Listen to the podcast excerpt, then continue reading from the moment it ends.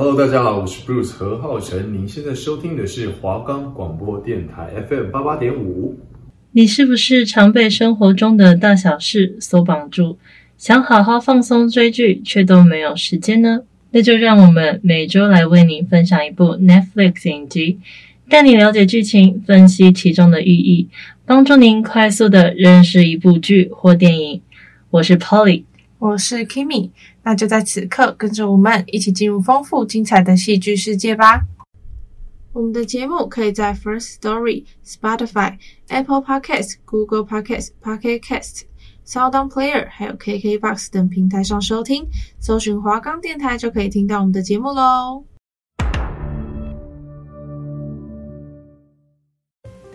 好，欢迎大家各位巨人们来到我们最后一周的节目啦！这是我们进局的巨人，对，我是主持人 Polly，我是主持人 Kimmy。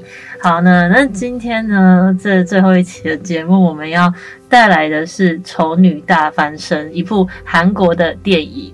它是二零零六年上映的，是关于丑小鸭，就是变天鹅的一个故事。其实从这个片名就可以知道了哈。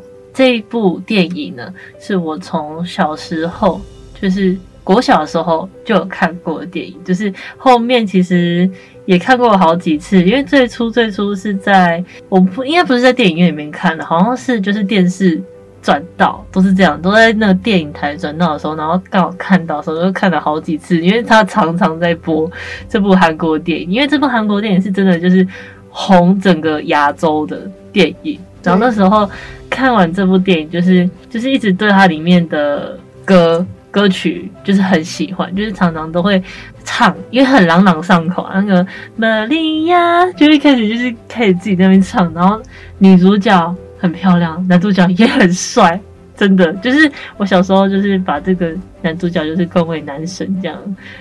认真，我知道这个男主角其实是我后来长大去看才发现，哎。这男主角演过《齐皇后》，有，因为我那我有觉得《齐皇后》超好看，真的很好看。啊，真的吗？你有看过吗？我有看过啊，我都跟我妈一起看，因为我妈超爱看，超好看，真的超好看。嗯、所以我那时候就想说，哎，呃，怎么是你皇 那个皇上？你怎么会在这边？就还蛮喜欢的。嗯，女主角确实也很漂亮，就是真的很自然，嗯、给人的那种感觉就很自然。对啊，然后当时那时候看这部电影的时候，Kimi 你是怎么想的？你对于这部电影？我吗？我会觉得。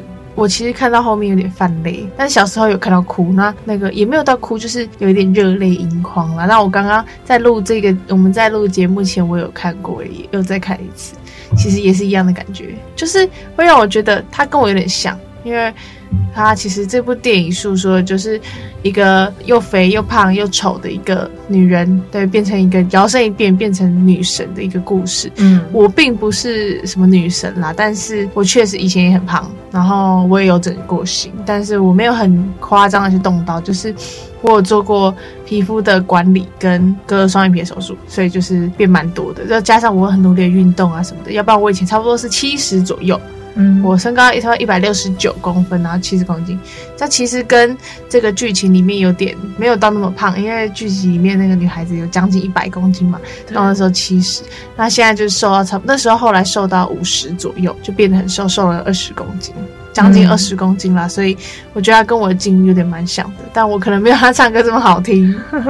但是我觉得就是你们都有付出努力，对对，然后有经历过就是一段心理上面的调试吧。对，它也是一个过程。其实这部电影让我很心疼这个女主角一个地方就是在这里，就你们有共同的经历，这样就是比较好理解。对，比较好理解那个主角的那个当下心情是怎么样子。对啊，对啊，对啊。像我自己，虽然我每天都在那边口口，每天都在那说我要减肥，我要减肥，但还是减不下来。所以我觉得你们真的很厉害。但你没有到很胖啊，就是呃，应该说我都衣服遮起来了。老实说，真的就是。应该说靠靠穿搭，其实就可以让整个外表就是比较顺眼一点这样子。如果不然说，我这样看起来，因为大家可能都猜说，因为我一百七十四公分嘛，然后我这样子看，可能大家都会说什么啊？那你应该比一般的女生还要重什么？就是大概呃五十到六十那边，但其实没有，差蛮多的。真的吗？也不是后来，我觉得我见你后来有瘦很多，哎，又胖回去了，哎，又胖 回去了，又胖回去，怎么会这样？怎么会这样？因为前一阵子不是疫情，因为今年今年五月的时候不是疫情的关系嘛，所以关在家很长的一段时间嘛。嗯，然后这段时间我就都在台南，因为我台南人，然后都留在台南，然后每天就是呃在家吃，吃啊，对啊，你看台南东西那么好吃，怎么会不吃呢？那时候吃就是哇，这段时间我胖了有六公斤。啊，那么多！对，我反而瘦三公斤，为什么？因为我其实我疫情期间我都在上班，然后因为店里人手不够，因为大家不一定每个人都台北人，但我当然自己也不是，只是我就会选择先留下来，不要就是做一个交叉感染，我怕会有那个传播，就是回去回高雄这样，嗯，所以我就留在台北工作，那工作。就人手不够了，所以我一天都要上班很久，可能都要到十个到十二个小时左右。嗯，所以我那段时间都没什么吃饭，然后就是慢慢瘦下来这样子。可是我觉得这样也对你的身体对胃也很不好诶、欸。对啊，所以其实我身体没有到很健康，所以嗯，就是各有利弊啦。其实，哦，就是还是就是除了就是变漂亮之外，什么减肥，就是还是要看你的身体到底可不可以去负荷这样子，就是还是。建议说要以健健康的方式去减肥啦，所以其实变漂亮是一种很艰辛而且很辛苦的过程。很多男人会觉得说，嗯、哦，啊不就那样子，漂亮女生哦，她就那样啊。但其实他们不知道，我们有时候可能在化妆啊，或者在穿搭上面，我们都把自己养的这么贵了，这种的，对不对？嗯，我花那么多钱把钱砸在自己身上，上健身房啊，然后穿搭、买衣服、化妆品、减肥，嗯，所以其实。嗯，我觉得女人是真的很辛苦。对，你看化妆什么都是要学的，又不是说一一下一天就可以。嗯，会画那个眼，会画那个眼线，那个眉毛哦，勾得多漂亮这样。我也是眉毛学不知道几十年了，没有到那么久，就是真的是也是学很长，但是真的就是变漂亮真的是要付出努力的。好啊，那我们接下来就进入到丑女大翻身的剧情的部分啦。那剧情就由我来讲述呢。这剧情呢是从一个肥又肥又胖的女人身上开始的。这个女主角她一直非常的想要谈恋爱，可是只有那些想要骗她钱啊、不骗色、骗完又要甩掉她的这种乐色男会陪她谈。那她这个女主角呢，她有个工作，就是每天会帮不一样的艺人伴唱。那她主要呢是要帮雅美这个歌手去伴唱。那她跟她演艺公司的制作人呢，她。就是这个男主角，他非常的令女主角心动的。那这个女主角名字呢，名叫做江汉娜。这个汉娜呢，总是会对这个男主角，也就是雅美的制作人韩尚俊产生的这个好感，想要跟他谈恋爱这样子。韩尚俊总是夸他歌唱的很棒。他会觉得这个汉娜呢，比那些整天办演唱会的大歌星都还要来得淳朴，然后单纯。那女主角呢，为了得到韩尚俊，总是尽全力不求回报的当这个长进人，去成就歌手雅美。那后来呢，跟这个汉娜一起同居的这个她的闺蜜就是静敏，她在帮女主角收了一个署名叫做就是那个制作人名字的这个一个红礼服。目的就是想要邀请汉娜去参加他们的生日的派对。那他也在卡片上面写着说，希望这个汉娜可以穿这个礼服来参加。那后来呢，这个汉娜到派对现场之后，诶，他就惊讶的发现歌手雅美，她也穿着这样同样的一件红礼服。那当然就是撞衫没事，但是就是谁熟谁尴尬嘛。后来这个汉娜呢，她就一直躲到厕所里面去，这样开始啜泣。那后来又无意间的发现呢，这个歌手雅美跟尚俊之间的关系，就是尚俊呢，就是不惜用言语去侮辱这个汉娜，让汉娜非常伤心。那在那一晚之后呢，汉娜就消失的无影无踪，消失了整整一年，消失在众人的眼光中啊。大家也是去找她这样子，大家想说，哎，这个为什么汉娜这样子消失了？这样汉娜消失以后，也没有人再帮雅美代唱，所以雅美的第二张专辑呢，开始一直无限期的被延后、延后跟暂停。那在汉娜消失的这一年里面，她去做了什么事情呢？也就回到这个电影的主轴，也就是汉娜跑去找了一个非常有名的医生，想要拜托他帮忙让他大整形，让他脱胎换骨，他想要改头换面，这样他就不会再因为肥胖被羞辱了。后来经过一年呢，女主角这个汉娜就变成一个大美女，然后连医院员工也看得目瞪的口呆。那这一个部分的分镜呢，做得非常的细致。尚俊呢，他不停的在。面试新人呐、啊，然后去找他这样子，然后歌手雅美她也因为这样子，然后无限期的暂停她的演艺事业。反而是汉娜呢，很努力的在医院里面运动，然后不停的做着重建的手术，不停的失败重整，失败又重整。每次医生拿下来他的那个纱布，他说：“嗯，好了，鼻子再重整一下好了。”于是他又这样子躺回去了，这样子反反复复经过了一年的时间。后来呢，这个汉娜就变成了一个大美女。那其实呢，在这段时间，这个尚俊他们也有去找过汉娜的父亲，想要去问出这汉娜的下落。但其实汉娜的爸爸是一个失智症的一个老人，所以他其实也什么话都问不出来。那后来呢，这个尚俊就不停地去面试一堆新人，想要来帮找歌手雅美的替身。那静敏呢就觉得说，汉娜其实也可以继续来当她的这唱歌替身，就是毕竟因为汉娜还是有一个歌唱的梦嘛，她很想要继续唱下去这样。那后来他还这样子面试这个替身的时候，没有想到韩尚俊直接把这个雅美直接叫走，请他就是先离开，这样就跟他隔壁的这个制作人说，哦，我们可能要让这个珍妮，也就是汉娜，让她出道这样子。这时候后呢，目前就只还有静敏知道她的真实身份。那之后呢，这个尚俊呢就变成了这个女主角珍妮的一个制作人，那让她大红大彩，就是变成现在的那个当红的明星。后来呢，这个尚俊就渐渐的对这个珍妮呢开始有一点就是好感，因为毕竟她非常单纯、淳朴、做作。她虽然说改头换面，整了形也减了肥，但其实她的内心跟她原本的样子其实是相差不远的。那这个后来汉娜呢就发现说，诶，尚俊其实是非常的欣赏以前的汉娜的，他会觉得说，诶，好像他只是因为他是珍妮，所以才跟她亲近，他其实内心是真心喜欢过这个女主角她的内在的。那后来呢，在一次他们两个单独喝酒的一个状况下，尚俊呢就开始跟这个目前这个假的珍妮，也就是这个汉娜，然后跟这个珍妮呢非常的亲密的接触，这样子。想要动手去摸他，但是他突然想到这个部分的分镜非常的有趣，就突然想到啊，医生跟他说哪里触感会不真实，可能那边会是假的这样子，然后他就开始汉娜就开始躲躲躲躲躲这样，然后后来这个男主角自讨没趣，后来就结束了这件事情。那那后来呢，他们亲密的这个行为就这样不了了之。后来尚俊呢，意外的发现汉娜在墙壁上面画了一个他以前画过的符号，那就觉得非常的奇怪，诶，这不是汉娜以前画过的符号吗？那为什么珍妮也会？他开始就是有点怀疑这个人这样。然后他就也开始猜测说，哎，该不会这个人就是以前的江汉娜吧？他觉得非常的可怕。后来呢，他就跟这个珍妮保持一个距离，他要让这个珍妮一头雾水。然后后来就开始剧情的一个转折。歌手雅美她其实一直觉得这个珍妮的身份不单纯，她就觉得说，哎，好奇怪，怎么感觉她有点像以前的汉娜？但是她其实很明显的外表都不是那样子的人。于是呢，她就在一场派对上面呢，她把她的爸爸带来这个会会场，然后就让这个珍妮非常的惊讶跟。吃惊，但其实珍妮为了要避免大家发现她是汉娜，于是她就六亲不认，然后就让他的好朋友静敏非常生气，于是就把他爸爸带走了这样子。那后来这个制作人尚俊他其实也在现场，他后来呢就在幕后呢跟这个珍妮说：“嗯，安娜，你看到你的爸爸都被这样子对待，你反而就是怎么会这样子六亲不认？”他就说：“原来你早就都知道了。”那汉娜非常的吃惊，然后非常的伤心难过，不停的哭。跟他说，你知道我为了能够就再见你一面，跟你一起谈恋爱，为了接近爱情这样的东西有多努力吗？这部分其实我就是在这一部分开始有点热泪盈眶的。我也觉得说，天呐，你就是为了一个男人，这个样一个男人，然后那么努力的花一年的时间去改变自己，让我觉得非常的感动。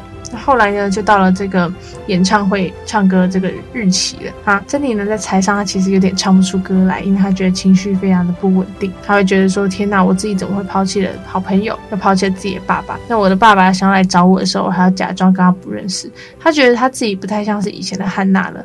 于是呢，她要在这个舞台上面直接跟大家开始坦言。大家就看到一个美女啊，这样在。那个镜头上面讲了一些这些样的话，珍妮就说她其实不是汉娜，她其实就是一个又肥又胖又丑的一个女人呐、啊。她以前都在帮别人代唱这样子。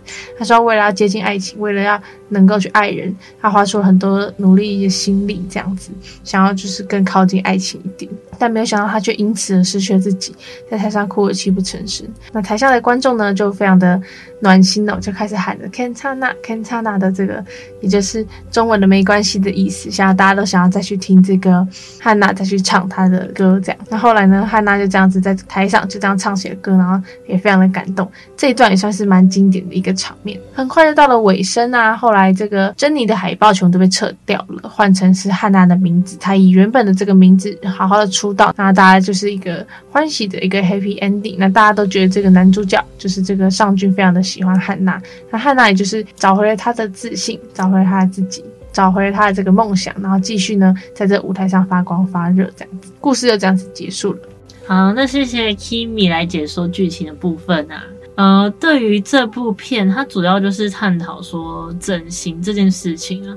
其实在这个看脸的时代，你长得帅、长得美，其实说真的都是有一定的优势的啦。但是若是只有好看的外表，然后呃没有什么内在的话，当然只是一副空壳而已。对，我觉得我后来其实有看了很多的影评啊，然后剧情的解析。嗯我觉得有一句话是我听到觉得还不错的，就是他们会觉得说，一个人长得好看，可以让你很容易的得到一个男人或一个女人，但你可不可以得到爱情？但其实这非常的难说啦，这样子。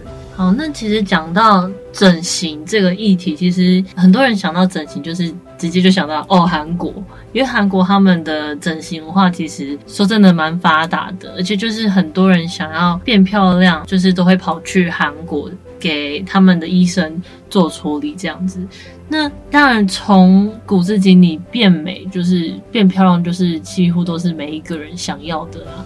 那当然，好看，其实，在社会上面，老实说，也是有一定的优势，占了非常多的分。很多时候，其实你长得好看，人家可能就会给你比较好的待遇啊。像你可能月薪可能三万三好了，他就说哦，好啦，三万五这样子。对，就是很一定会有这种事，真的很明显诶。就是因为我生活中，我身边其实有那种真的是长得很漂亮的人，然后他们在同一件事情上面，我看到的是他跟别可能他跟另一个女生明明是做同一件事，可是得到的东西却不会一样。其实有时候我在旁边看，其实我会觉得说啊，这人为什么可以这么现实？人真的很现实，但是其实我觉得这是人的本能，但当然不一定也只有漂亮，还有身高也是。像其实我跟 Polly 的身高都算是蛮高的，嗯，那其实，在新闻系的男生里面，并没有到说非常每个都非常的高啦。虽然一百八的不占，不是少数，嗯，几乎蛮多，但是。我们可能就比较不会像一些比较娇小一些女生啊，让让人家那么到那么的喜欢。对，就像呃，像我高，然后我可能有时候就会遇到一些状况，是说就是有时候要搬重物，不知道干嘛，然后他们就会说啊，你你看起来这么壮，对不对？看起来这么勇敢啊，你一定会对啊，啊就是就给你了。然后如果是那种呃很小真小子，他们就会上前去关心说，哎，你搬得动吗？要不要帮你？对。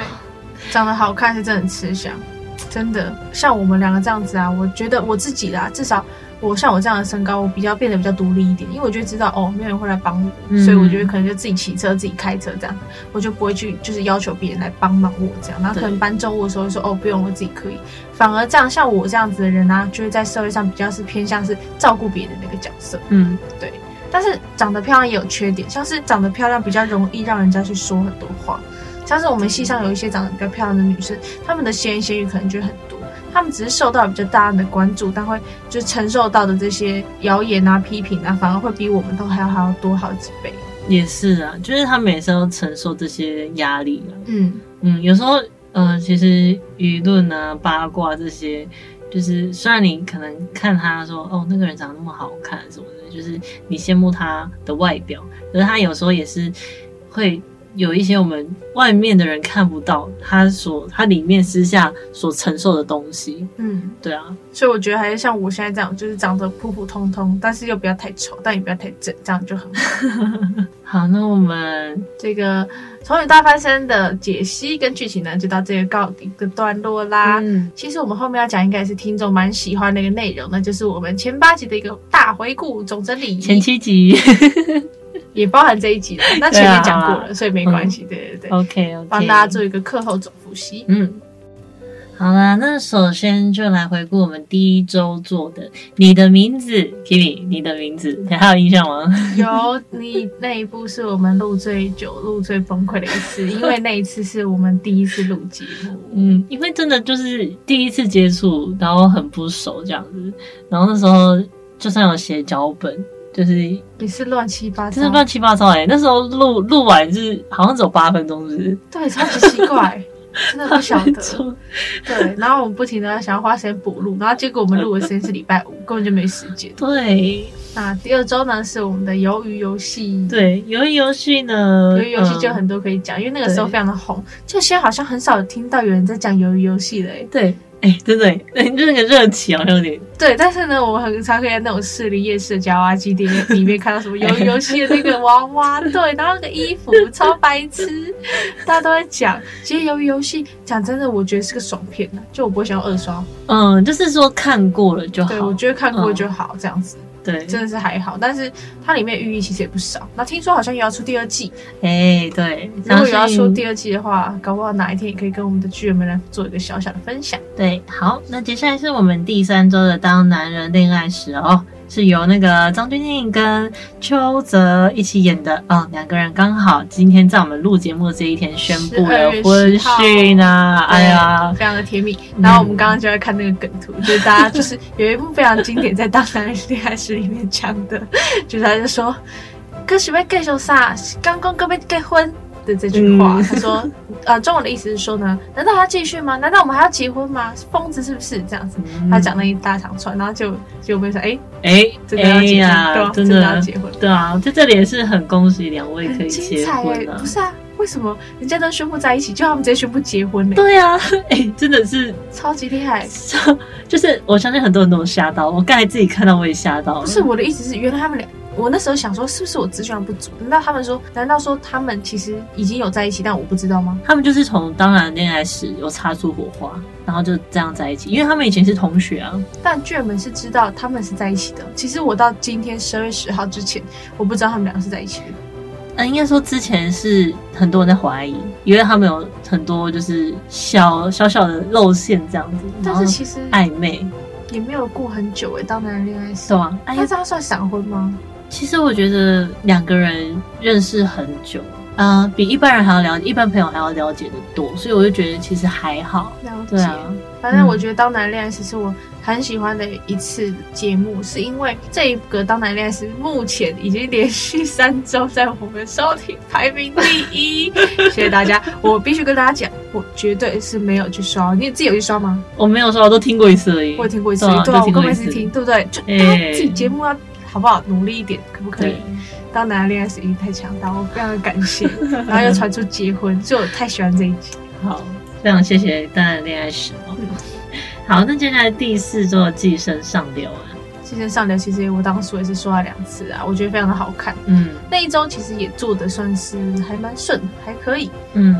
我觉得最难的还是你的名字啦，因为那个太难了，什么时间交错，那个太难了。第一集第一集菜鸟就要选那么难高难度的东西，完全 不晓得为什么。所以我觉得《寄生上流》真的是也是很喜欢，嗯，然后我也很喜欢这个男主角，而且重点是还有朴叙俊。我还记得我在那一集的节目中一直讲说，哦，好喜欢朴叙俊，好喜欢朴叙俊这样子。我朴叙俊的虽然只有短短的出现而已，但是还是虏获了各个各方的少女心啊！真的，一八五单眼皮，爱爱 了。好了好了好了，好理想型理想型，真的。好，那接下来是第五周的高年级实习生，这部也是我很喜欢的一部电影。嗯，后来我们在比较后期做的节目里面，都比较偏向是跟我们身边有点关系，然后可以真的去改变我们的人生的。像《寄人上流》他们那样子的电影，会带带给我们一种寓意嘛？他会告诉哦，原来还有这样子的世界，原来还有这样子的事。嗯，可是，在后面的节目里面，会变得倾向说，它更更贴近了我们的生活。嗯，非常神奇，而且我觉得他这部片就是一个轻松的小品的那个概念，嗯、加上我也很喜欢安海瑟薇，所以他整部片的一些轻松啊的一些剧情跟一些片段都让我就是非常的喜欢，这、嗯、也蛮顺的这样子。对，然后它变成一个很像我梦寐以求以后的样子，哦、我也希望我也可以忙碌充实，但是同时我又可以就是像这个安海瑟薇在剧集里面一样，真的去照顾底下的人。嗯，我很期待我也可以变成那样子的人。哦，所以你是希望就是以后可以变成像《暗海社会》里面的角色？对，我觉得这样子很棒。哦、我以为你刚才说你想要以后变成班那样的角色，班那样的角色其实也不错，其实也不错。他们两个都是嗯，人生中必须遇到的一种人呐、啊，一种贵人。嗯、对，两位嗯，两位都很棒。这样班就是你如果以后想成为班，就是啊、呃，大家就是可能会都会找你帮忙，然后你也很乐意的去帮助别人，这样子、嗯、就是你会成为别人生活里面的贵人。对，然后我也很希望我可以像班一样，嗯、更能够去倾听每一个人的想法，嗯，要更有耐心。对，那接下来是第六周的《La La Land》，越来越爱你。对，越台台译啊，台艺越来越爱你这样子。对，对，对，然后这这个这部片就是呃，单纯的嗯致敬的歌舞剧电影这样子。然后《La La Land》就是其实就是我本身蛮爱的歌舞片这样子，因为我自己是对戏剧本来就是有一种憧憬嘛。然后高中的时候也是有参加很多戏剧的活动，那歌歌舞片呢也是我演出过的，所以我也觉得就是有一种相似吧，就让我会有一种联系在，就跟这部片有一个联系这样。所以我自己本身是很喜欢这部电影的。那其实，在这部电影，它带给我的不只是歌舞片的一些精彩片段，当然还有一个就是他们男女主角的爱情。他们他其实一直延伸到我的生活里面，常常会让我去想，哎，对呀，是不是爱情跟理想之间要去做一些选择啊？他常常就是让我偶尔会不经意的突然去想起这部片。嗯，也很喜欢它里面的一些配色，这样子。对，它那些经典电影海报啊，甚至都成为我手机里面的一些重要的那种喜爱相片，喜爱喜爱喜爱。哦，对，它里面的那个啊，里面的歌也很好听，里面的歌就是我也会常常拿出来听，这样子。对，嗯。然后接下来是第七集，也就是上一周的《幸福绿皮书》。《幸福绿皮书》这部电影啊，其实我也很庆幸，因为我没有做这个节目，所以让我好好去认真的去看完了它。要不然，其实我之前只有听过一些解说这样子。我觉得《幸福绿皮书》也是带给我是很暖呐、啊，满满的一些感动。友谊其实真的是可以跨越肤色与种族的啊！我觉得我们以后真的是可以在每一个影集下面写一句我们特别喜欢的。经典的台词啊，或是一些我们的结论，哦，可以啊，可以，感觉很棒。对，然后《幸福绿皮书》也就是让我觉得说，真的是不能以外表然后去认定一个人的，就是你真的要好好了解一个人，就是去接近他，去认识他，就是不要以从别人的口中去断定他。哦，那我觉得这个《幸福绿皮书》其实也很衔接到我们今天讲的丑女大翻身。哦，对，这真的是不能用外表去定义一个人是什么样子。嗯。这个这句话也让我想到了一个很经典的电影，哎，又在扯别的电影，就是我的少女时代。为什么？因为呢，那个时候它让我想到一个非常经典的电影片段。它里面有个经典的电影片段是，只有我们这个女主角她说，只有我们知道我们自己是谁。所以我们可以决定我们自己的样子，非常经典诶。它其实也跟呼应了很多的剧情片。但其实呢，它每一部电影它用呈现的方式不同，所以也才可以营造出各个不一样的情境、一些场景，然后带给我们的寓意又不太一样。像是《超人大翻身》就是在讲这个漂亮与不漂亮之间的一个故事，但《幸福绿皮书》反而是在讲肤色与种族，但同样的都是以外表来去断定这部电影的。所以我觉得真的是每个导演都很厉害。对，真的就是我觉得我们这几部片都是很有意思的。对，我们选的片绝对是最经典的，绝对没有乱选，嗯、绝对。真的，就是我们私下其实也有讨论了蛮久的。对啊，嗯，好，那我们。呃，这八周的回顾就是这样子，到这边结束啦。对啊，但是感谢，真的要感谢，就是巨人这这这几个月以来的支持啊，就是一直听收听我们的晋级的巨人这样子。嗯，我们也是做节目做的很辛苦，我们从一开始完全懵懵懂懂不晓得，到现在我们可以很沉浸在这个 podcast 的氛围风气里面。其实我真的是蛮喜欢 podcast，也想说自己要开始做。那当初的一些挫折真的是让我觉得很措手不及，觉得哎，原来那么难哦。就那种感觉，原来要讲完三十分钟有这么难。我们平常在聊天三四个小时就过了耶，真的哎。所以我们要讲出有意义跟有内容的话，跟我们在就是随便在那边拉低赛，其实真的是有个差别。我们要怎么样让自己变得更有内涵？嗯、这也是我很想要在这个寒假学习到的课题。然后在寒假结束后的下下学期呢，可以好好再跟巨人们来做一个分享，这样子。嗯，就是也请各位巨人们好好期待一下我们下学期要做的节目哦。嗯哼。嗯，好，那啊，我们第八周的节目就要到这里跟大家说再见了。好，在 Google Podcast、嗯、KKBox、Spotify 或是 Apple Podcast 上面都可以听到我们的节目哦。好，感谢大家的收听，下次再会，拜拜，拜拜。